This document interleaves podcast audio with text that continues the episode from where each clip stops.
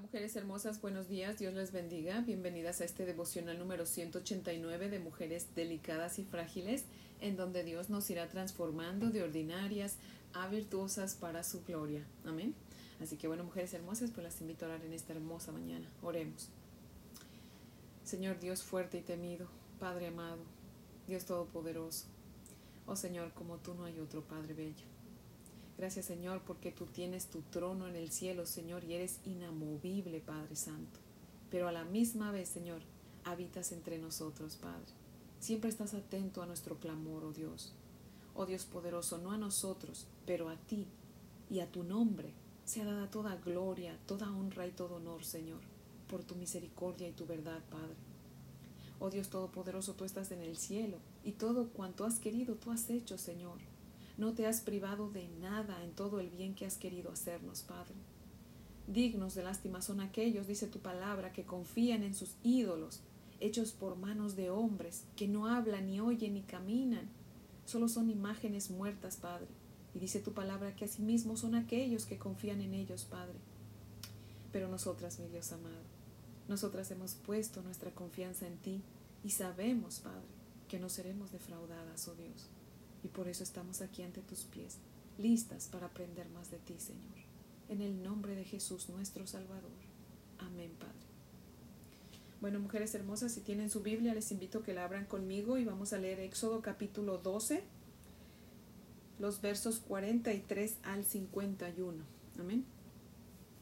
Éxodo 12, del 43 al 51. Dice la palabra del Señor así. Y Jehová dijo a Moisés y Aarón, esta es la ordenanza de la Pascua. Ningún extranjero comerá de ella, mas todo siervo humano, comprado por dinero, comerá de ella, después que lo hubieres circuncidado. El extranjero y el jornalero no comerán de ella. Se comerá en una casa, y no llevarás de aquella carne fuera de ella, ni quebraréis hueso suyo. Toda la congregación de Israel lo hará. Mas si, mas si algún extranjero morare contigo y quisiere celebrar la Pascua para Jehová, séale circuncidado todo varón, y entonces la celebrará, y será como uno de vuestra nación. Pero ningún incircunciso comerá de ella. La misma ley será para el natural y para el extranjero que habitare entre vosotros. Así lo hicieron todos los hijos de Israel, como mandó Jehová a Moisés y Aarón, así lo hicieron. Y en aquel mismo día sacó Jehová a los hijos de Israel de la tierra de Egipto por sus ejércitos. Amén. Les voy a leer el comentario de Matthew Henry, que cita lo siguiente, dice. En los tiempos venideros, toda la congregación de Israel debía guardar la Pascua todos los que participan de las misericordias de Dios deben unirse en alabanzas de gratitud por ellas. La, Pascua del Nuevo Testamento, la Cena del Señor, no debe ser descuidada por nadie. Los extranjeros, si eran circuncidados, podían comer la Pascua. He aquí una indicación temprana de favor hacia los gentiles. Esto enseñó a los judíos que lo que les daba derecho a sus privilegios era el ser una nación favorecida por Dios, no su descendencia de Abraham.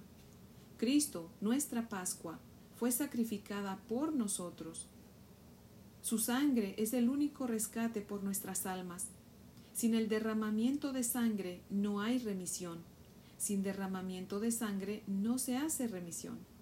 Por fe en Él, en Cristo, ¿Hemos refugiado nuestras almas de la merecida venganza poniéndolas bajo la protección de su sangre expiatoria? ¿Nos mantenemos cerca de Él descansando constantemente en Él? ¿Profesamos nuestra fe en el Redentor y nuestras obligaciones para con Él de modo que todos los que pasan por nuestro lado sepan a quién pertenecemos? ¿Estamos preparados para su servicio, dispuestos a andar en sus caminos y a separarnos de sus enemigos?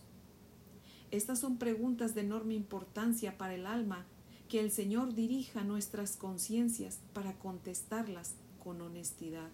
Fin de la cita. Dice esta porción de la Sagrada Escritura que ningún extraño podía comer la Pascua. pero los esclavos comprados por dinero sí podían después de haber sido circuncidados. Pero Dios en su bondad dijo, mas si el extranjero, o sea, el extraño, mora entre el pueblo y quiere celebrar la Pascua, circuncídenlo y entonces podrá participar. Pero sin circuncisión nadie podía celebrar de la Pascua. En cuanto a las mujeres, pues generalmente dependían de los hombres de su familia. O sea, si ellos decían, como dijo Josué, ¿verdad? En Josué 24:15, cuando dijo, y si les parece mal servir a Jehová, pues escojan hoy a quién van a servir, si a los ídolos a quienes sirvieron nuestros padres o a sus imágenes, pero yo y mi casa serviremos a Jehová. Amén. Así que al igual que Josué, si un extraño vivía entre el pueblo de Dios y quería ser de verdad parte del pueblo de Dios, ¿verdad? Parte del pueblo de Israel, eh, pues tenía que decir lo mismo que Josué. Iba donde los líderes del pueblo y decía, yo y mi familia queremos servir a Jehová queremos ser parte del pueblo de Dios y en ese momento ese extraño eh, incircunciso pues lo circuncidaban y él y su familia venían a formar parte del pueblo de Dios. Obviamente si tenían hijos varones pues también tenían que circuncidarlos porque dice la palabra todo varón, ¿verdad? Pero las mujeres no tenían que hacer nada más que estar de acuerdo, ¿verdad? Con la decisión del esposo o del padre. Y si no estaban de acuerdo, pues no lo aceptaban, ¿verdad? Y no comían la Pascua, pero si aceptaban a Jehová como su Dios, pues venían a ser parte del pueblo de Dios, ¿verdad? De esa misma manera, nosotros los gentiles, que no somos israelitas de nacimiento, venimos a ser parte del pueblo de Dios por decir lo mismo que dijo Josué, pero decirlo con nuestro corazón, ¿verdad? Así como Josué lo hizo con su corazón, nosotros también. Y al igual que cualquier otro gentil, pues debemos circuncidarnos, y no solo los hombres, ahora todos, hasta las mujeres, con la gran diferencia de que la circuncisión de ahora no es como la de antes, que era corporal, era física, sino la del corazón, la que dice, hoy yo me arrepiento de mis pecados y los dejo, me despojo de mi vida de pecado por seguir al Dios de Israel, al Creador del cielo y de la tierra, para que de hoy en adelante yo sea parte de su pueblo y tenga yo los mismos derechos que su pueblo. Amén. Dice Gálatas capítulo 5, verso 6, porque en Cristo Jesús ni la circuncisión ni la incircuncisión significan nada, sino la fe que obra por amor. Amén. Romanos 3:30 dice, porque en verdad Dios es uno, el cual justificará en virtud de la fe a los circuncisos y por medio de la fe a los incircuncisos. Gálatas capítulo 3, verso 6 dice, Así Abraham creyó a Dios y le fue contado por justicia. Y en Romanos 4, 9, 12 dice, entonces, ¿cómo le fue contada su fe por justicia a Abraham, verdad? ¿Siendo circunciso o incircunciso? Pues no siendo circunciso, sino incircunciso. Y recibió la señal de la circuncisión como sello de la justicia de la fe que tenía mientras aún era incircunciso, para que fuera padre de todos los que creen sin ser circuncidados, a fin de que la justicia a ellos también les fuera imputada. Y por último dice el libro de Hechos 10, verso 45, y los fieles de la circuncisión que habían venido con Pedro se quedaron atónitos de que también sobre los gentiles se derramase el don del Espíritu Santo. O sea que no hizo falta que esos gentiles, ni hace falta que nosotros como gentiles nos circuncidemos físicamente para que el Espíritu Santo descienda sobre de nosotros. Lo que sí necesitamos, pues es hacernos una circuncisión de corazón, como les decía yo, circuncidando el pecado de nuestras vidas, cortando de tajo con la vida pecaminosa que llevamos y comenzar a vivir para Cristo. Amén. Y confesar como Josué que queremos seguir y servir a Dios. Dice Romanos 10, 9 y 10, si confesares con tu boca que Jesús es el Señor y creyeres en tu corazón que Dios le levantó de los muertos, serás salvo, porque con el corazón se cree para ser justificado, mas con la boca se confiesa para ser salvo. Amén. Tal vez usted sea como Cornelio. ¿Se acuerdan que en uno de los devocionales hace algún tiempo leímos la historia de Cornelio en Hechos capítulo 10? Que si puede, por favor, léalo.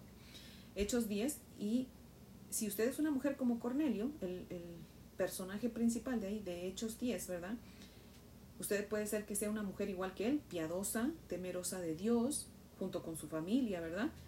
Que ayuda mucho a los pobres, que siempre está dando a otros, ¿verdad? Es misericordiosa, ora a Dios, pero que nunca ha recibido a Jesucristo en su corazón, ni lo ha aceptado como su único y suficiente Salvador y nunca ha tenido una relación con Él, porque al no recibirlo como su único y suficiente Salvador, pues usted no ha sido sellada con el Espíritu Santo, como le sucedió a Cornelio, ¿verdad?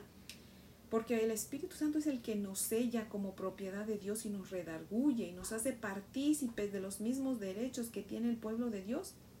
Así que hoy es el día, mujer hermosa, en que usted comienza a tener una relación con Dios. Hoy es el día en que usted sea salva de la ira de Dios. Amén. Ahí donde usted está, pídale a Jesucristo que entre en su corazón y que le dé su salvación y comience usted a vivir hoy para la gloria de Dios. Es que muchas veces le voy a explicar la diferencia en que cuando antes de conocer a Cristo, de recibirlo como Señor y Salvador, nosotros hacíamos cosas buenas, pero esas cosas buenas, si no son dirigidas para el Señor, si no lo hacemos para el Señor, lo estamos haciendo para nosotras mismas y ahí está el pecado. Esa es la diferencia entre un cristiano y un incrédulo, que el incrédulo puede portarse muy bien, pero todo lo bueno que hace lo hace para su propio orgullo, lo hace para él, mientras que el cristiano todo lo que hacemos lo hacemos para la gloria de Dios. Señor, yo voy a ayudar a esta persona, pero para que tu nombre sea glorificado. Es más, yo quiero menguar yo para que crezcas tú, Señor. Yo no quiero que sepan que lo hice yo, sino que lo hiciste tú. Y entonces siempre si vamos a, regalar algo eh, o lo regalamos, la persona dice gracias y siempre dirigimos la, a Cristo, a la persona a Cristo, porque decimos, no, no fui yo. Dios me dio, pero yo solamente soy un instrumento. Es Dios quien se lo está dando por medio de mí. Porque nuestro deseo es dirigir a todos hacia Cristo. Amén. Así que esa es la diferencia. Cuando usted, aunque se porte muy bien como Cornelio, Cornelio, Dios le habló y le dijo que no era suficiente sus obras. Él tenía que tener esa relación con Dios, él tenía que recibir a Cristo. Por eso es que manda a llamar a Pedro y Pedro le predica el Evangelio y él acepta el Evangelio y por eso es que los fieles a la circuncisión, dice la palabra, se quedaron atónitos de ver cómo los gentiles, cómo el Espíritu Santo había descendido sobre los gentiles, que no necesitaron ser circuncidados físicamente. ¿Sí ven? Entonces, ¿qué pasa? Que aunque Cornelio era muy bueno, no era salvo. Oraba y era muy buena persona, pero no era salvo. Tenemos que asegurarnos que seamos salvos. Nuestras buenas obras no cuentan antes de ser salvos. Dice la Biblia que Dios no nos salva por nuestras buenas obras, sino para hacer buenas obras. Ya nuestras buenas obras comienzan a contar desde el momento en que nosotros le rendimos nuestra vida a Cristo. Mientras, dice la palabra, todas las buenas obras que tú hiciste antes de conocerme, para mí son como un trapo de inmundicia, no sirven de nada.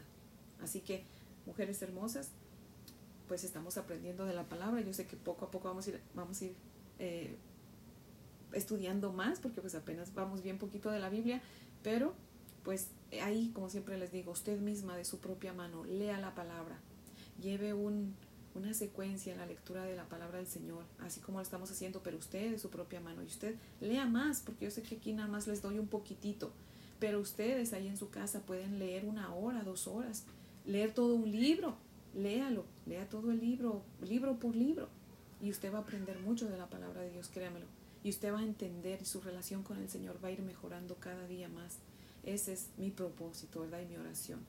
Así que, bueno, mujeres hermosas, pues ese es el devocional de hoy, que espero que les sea de gran bendición.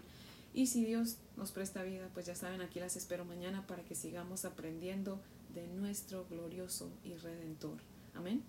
Así que, bueno, mujeres hermosas, pues las invito a orar. Oremos. Amado Dios y Padre maravilloso, gracias Señor por tu bendita palabra, Señor. Gracias Dios poderoso por ser tan claro y mostrarnos, mi Dios amado, que no necesitamos de hacer nada para ser salvos, Señor, solamente creer en tu Hijo Jesucristo y aceptarlo como nuestro único y suficiente Salvador, Señor. Oh Dios poderoso, gracias, Señor, por, por este medio, Señor, que tú nos prestas para que tu palabra pueda llegar a otras mujeres y puedan ellas también entender el Evangelio, Señor. Abre nuestro entendimiento, Señor, porque yo sé que hay cosas que no entendemos, Padre, pero que tu Espíritu Santo nos puede explicar, Señor.